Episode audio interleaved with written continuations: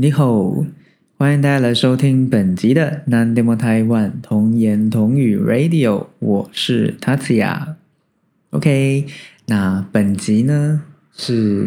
应该说这礼拜了哈。那这礼拜呢是我这个 Podcast 第二次，就是有来宾进行来宾访谈。那上一次呢，就是如果大家有收听的话呢，就知道说，那我上一次请的是一个在日本的朋友，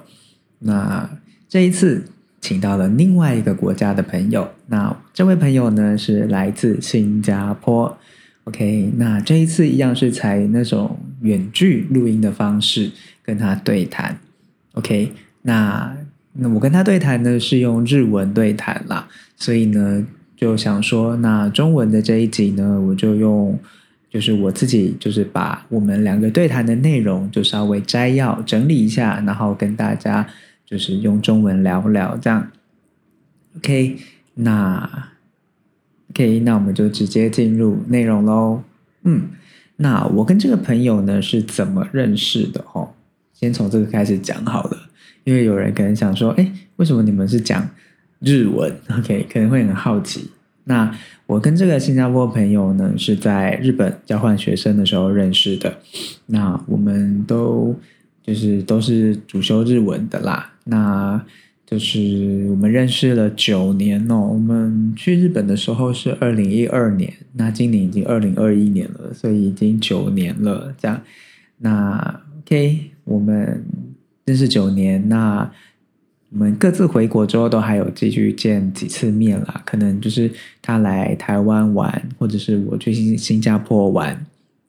那中间也有去参加我们共同好友的婚礼，在其他国家。OK，所以呢是都一直还有持续联络的关系。这样 OK，那重点是他也是同志。这样 OK，所以我们这一集呢，就是我们这次的访谈啦，就是在就是聊一下，就是。彼此，然后就是针对同志的话题，然后就是有点什么都聊，好像没有一个非常聚焦的主题啦。反正就是针对同志这个话题，然后就是彼此讲一下自己个人的一些看法跟想法，这样。OK，那哦，对了对了，就是因为录的有点长啦，所以呢，就是分成上下两集这样。所以这个礼拜呢，大家听到的只是上半部分。嗯，那下半部分呢？想说下周再就是上传这样，再公开了。那我中文的这一集也会随着就是日文访谈的，就是分法这样，就是一样分上下两集了。那这个礼拜呢，主要就先跟大家讲讲我们上半集大概都聊了一些什么样的内容。OK，好，那。我这个朋友呢，他今年三十四岁，他是新加坡华人，嗯，他也会讲一点中文，中文不是非常好，这样，但是呢，就是我们是用共同的语言是日文啦，所以呢，我们就都用日文聊天，这样，所以我们这次的那个访谈也是用日文，嗯，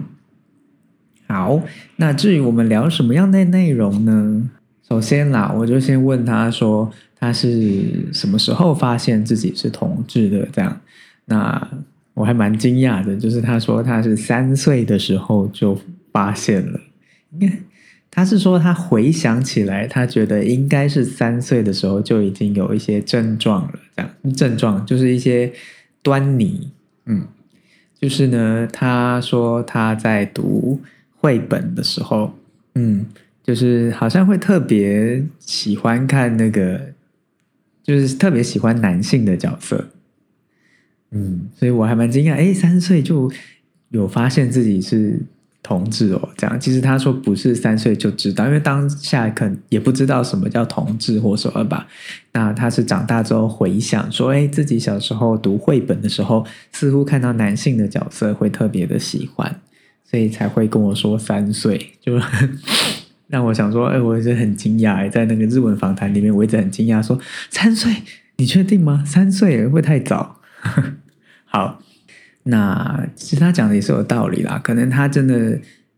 就是出生就是同志嘛，然后他可能天生的有这样子的本能，是他长大之后在回想的时候想说，嗯，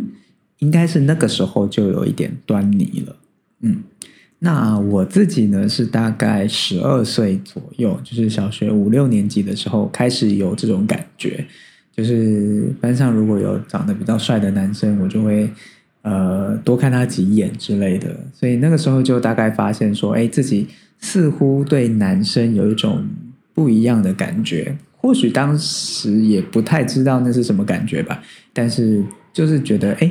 看女生跟看男生的时候的心情好像不太一样，嗯，所以就是我可比较晚发现吧。那我大概是小学五六年级的时候，嗯，那再来呢，聊了一下他，就是他说他三岁的时候发现自己，应该是说他三岁的时候开始有。是同志的一些呃端倪出现嘛？那他是到大概中学的时候，大概高中的时候有交了男朋友，但是他当下是嗯那个时候他的高中，我想一下，他现在三十四岁，所以大概十几年前，快二十年，十几年前啦，就是那个时候他交了男朋友这样，然后。他说，他当时呢是还蛮在乎他人的眼光的，嗯，所以或许他当下就是在乎别人眼光嘛，所以觉得说这一段关系可能是不被接纳的，或者是他觉得这是不正常的关系，那所以他当下那时候是可能有无意间去伤害到她的男朋友，这样她回想起来了，那。她是说，他们因为新加坡也要当兵，所以在新加坡他们当兵之的时候分手了。这样，那其实她那时候也是有反省啦，就是觉得说他没有办法完百分之百的接纳自己是同志的这个身份，因为他会在乎别人的眼光嘛，所以他觉得这样子会去伤害到对方，所以他在那个之后呢，他就开始一些去做功课吧。就是去上网去查询一些关于同志的一些相关的资料，嗯，所以才渐渐的能够接纳自己，嗯，那所以呢，我就有点好奇啦，就是他当时有这样子会在乎别人眼光的一个想想法嘛，所以他我就想说，他是不是有曾经迷惘过自己到底是不是同志的这件事情，嗯。那我先讲我，我分享我的想法啦。我是觉得我曾经迷惘过，没有错，因为呃，我是独生子嘛。那嗯，应该说我知道，我看男生跟看女生的感觉是不太一样的，但考虑到一些社会的观感或者是家庭的因素吧。那其实曾经也想过，说我是不是因为没有跟女生交往过，所以我不知道那是什么感觉？说不定我跟女生交往之后，我就会喜欢女生啊，或者是什么？那当然呢，也是因为我是独生子嘛。那也曾经想过，说我是不是不应该这么自私的，就是说我是一个同性恋，然后去喜欢男生。那造成说我家人的不开心，或者是我没有办法结婚生小孩传宗接代这些事情，是不是我不应该这么自私？我应该是稍微牺牲一部分的自己，然后去成全这个家庭。这样曾经是这样子想过，但是呢，我又想过来说，呃，如果跟某个女生就是交往，然后结婚生小孩的话。虽然说啦，可以孝顺父母，或者是为了这个家庭付出一些，但是我是觉得这样子是会伤害到那个女孩子啦，嗯，所以其实就放弃了。但就是曾经迷惘过，说是不是这样子做就好了，就是牺牲自己没有关系。但是后来想说，这样牺牲自己其实也是伤害别人，就是伤害到那个我不可能会真心。爱上真心喜欢的一个女生，嗯，那当然就是嗯，应该说有这样的想法，所以我曾经被女生告白过。那当下其实脑子也有闪过，说我是不是就就此接受，然后就交交往、结婚、生小孩，这样当一个不是那么自私的儿子，这样那。但这些都没有发生，因为还是有点良心的，就是觉得我不可能真心爱这个女生嘛，所以跟她在一起其实是耽误了，耽误了人家这样。嗯，那我的朋友其实他也是曾经有不太确定自己的性向过啦，就是曾经也是国高中的时候觉得，诶，女生是还。就是有些女生是很漂亮的，但是她自己心里也很明白，自己看女生跟看男生的心情不太一样。可能看女生会觉得哦，她很漂亮，然后觉得她是一个不错的女孩子。但是看男生呢，可能就会多一份所谓的心动的感觉。嗯，所以其实我们俩都心里是还蛮清楚的，就是清楚自己。就是欣赏男生跟欣赏女生的那个心情是不一样的，嗯，但是也都曾经迷惘过。这样好，那接下来呢，我们聊到说，就是他很好奇啦，就是他觉得台湾是一个很开放的国家嘛，所以他问我说：“哎，那在台湾，你们曾就是常常看到就是同志情侣在街上手牵手这样？”那我是跟他讲说，我是有看过，没有错，但是。说实在的，也不是非常非常的多啦，没有像异性恋情侣那么多。当然，异性恋情侣本人来人口上就比较多啦，嗯，但是我是觉得没有到非常非常非常非常的多。这样，我是说觉得西门町附近比较多，因为那是那边红楼嘛什么的，是同志的集散地，所以呢，那边是比较多。那。他是说，他也是有看过在新加坡，但是呢，他那时候看到的是，呃，周遭的人啊，特别是一些长辈，看到就是两个男生手牵手走在路上，其实是抱以一种很厌恶，觉得脸色不是很好看的一个表情，看着那一对同性伴侣这样，那。呃，我他就问我说：“那在台北，在台湾这样的情形是，就是周遭的人会怎么想？”那嗯，我是没有特别注意到说，就是周遭的人有什么露出什么厌恶的神情啊什么的，所以我是觉得或许可能有吧，但是我觉得我没有特别注意到啊。这样，OK，那再来呢，我们聊到同志游行。嗯，因为我这位朋友呢，她曾经在几年前跟她男朋友到台北来，那那时候我们就三个人一起去参加了台北的同志大游行，这样，嗯，所以我就很好奇说，哦，他就是就是应该说我很好奇，就是新加坡那边是不是也有同志游行之类的？那他说新加坡呢其实也是有的，但它不像台北规模这么大，它就是在新加坡的。呃，公园，嗯，他们叫 Pink Dot，就是粉红点，一个同志的活动。那它是从二零零九年开始呢，每一年呢，在新加坡的芳林公园，呃，叫 Hong Lim Park。那我查了一些资料，它是有点像台北二二八公园的感觉，因为资料上面是说，它在新加坡呢，早期呢是同性恋。朋友们呢的一些社交场所，在那边认识，就是同样身为同性恋的朋友的地方，所以就有点像二二八公园啦。嗯，那新加坡的同志活动呢，Pink Dot，他们是参加者都会穿上粉红色的衣服，嗯，所以才叫，就是所以名称呢叫做 Pink Dot 这样，嗯，那他从二零零九年开始，那每一年的人数呢，其实都有在增加。那他说，去年因为疫情的关系，所以改成线上活动。那虽然是线上活动，但还是很多人参加了。这样，嗯。那我有提到说，就是台湾的反同，除了宗教因素，当然也有所谓的家长的因素了。就是有些家长会认为说，哦，家庭这个概念其实是一男一女结婚生子。才叫做家庭嘛，所以就是变成两男或者两女的话，就不是家庭这个概念，那会让他们觉得说啊，那我今后要怎么教小孩？这样就是跟他们所谓的根深蒂固那个家庭的概念不同嘛，嗯，会让他们不知所措这样，嗯，OK，那再来呢，我就是有点好奇啦，就是出柜这件事情。嗯，那他呢跟我说，其实他一开始也是蛮害怕的，就是一开始第一次出柜的时候是还蛮害怕的。这样，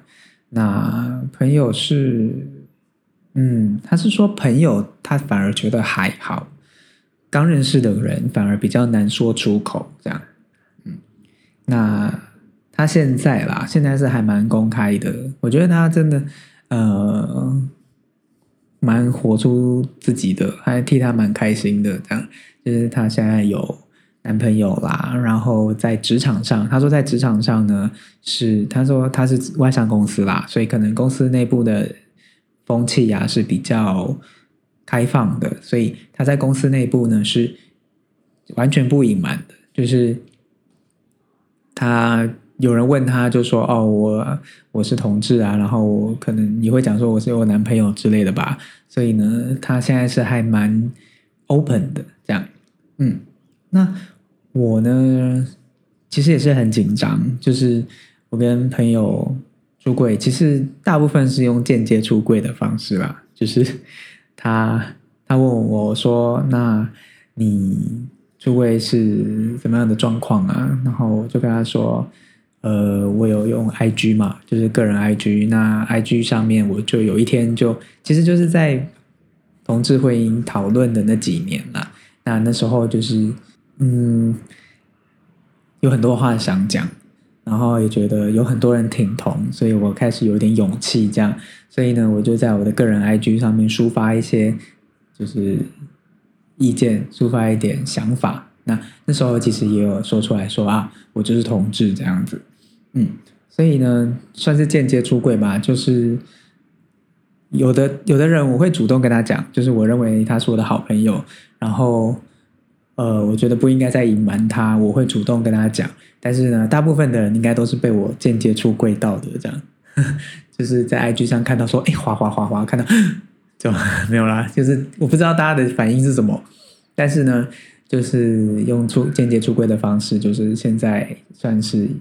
比以前的我，以前的我是完全不敢让大家知道嘛。那现在就是